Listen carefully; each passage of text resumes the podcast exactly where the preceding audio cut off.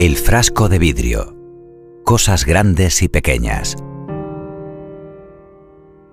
Cierto día, una profesora de filosofía decidió llevar a sus alumnas a visitar un exuberante huerto cercano, en la creencia de que un poco de aire fresco y naturaleza ayudaría a sus jóvenes mentes a absorber ciertos conocimientos.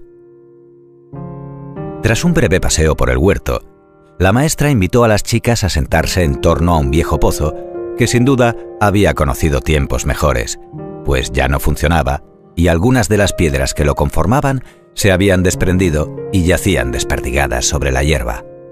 Así que las estudiantes las utilizaron para sentarse.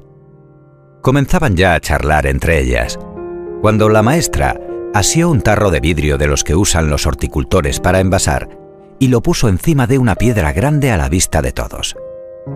Dio unos pasos hacia un árbol y con facilidad alcanzó cuatro o cinco hermosas manzanas. Introdujo las frutas con delicadeza en el tarro hasta que estuvo tan lleno que no se podía colocar ni una más.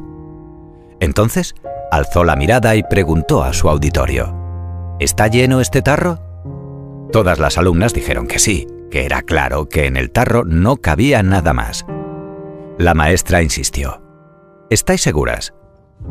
Abrió un saco que había a su lado y extrajo con ambas manos media docena al menos de nueces que vació en el interior del recipiente y que fueron a ocupar los espacios que quedaban entre las manzanas. Nuevamente se dirigió al grupo. ¿Y ahora? ¿Está lleno este tarro? Antes casi de que terminara su pregunta, todos se apresuraron a contestar un rotundo sí. La maestra sonrió mientras removía con disimulo el terreno con la punta de su bota. A continuación, se agachó y se hizo con dos puñados de tierra fresca que dejó caer en el interior del frasco, rellenando inmediatamente los huecos entre las manzanas y las nueces. Miró a sus discípulos sin pronunciar palabra.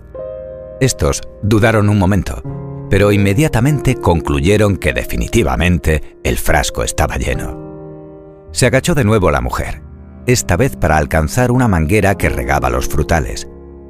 La acercó a la boca del tarro y un gran chorro de agua se introdujo en él, empapando la tierra y cubriendo las manzanas y las nueces hasta rebosar el recipiente. Los estudiantes se echaron a reír conscientes de su desatino.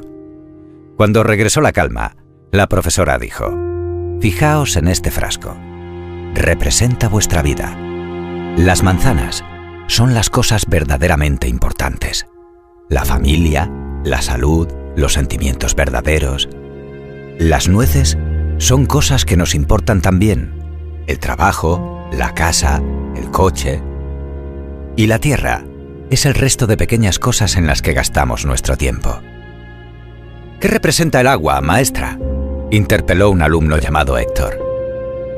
El agua es para que entendáis que siempre queda espacio para una buena causa en nuestras vidas. La clave está en no malgastar el tiempo en cosas pequeñas o banales. Alojad en vuestras vidas primero las cosas importantes, las cosas que aunque el resto os fallase, os harían ser igualmente felices. Nuestros valores, los amigos verdaderos, la familia, son la base de nuestra felicidad. Esto que parece sencillo, a veces no lo es tanto. Y sin darnos cuenta, llenamos nuestro tiempo de cosas pequeñas, sin dejar sitio para las grandes. Organizad vuestro tiempo. Estableced vuestras prioridades. Jugad con vuestros hijos. Utilizad vuestra energía en aquello que os apasione y os enriquezca como personas. Colorín colorado, este cuento se ha acabado.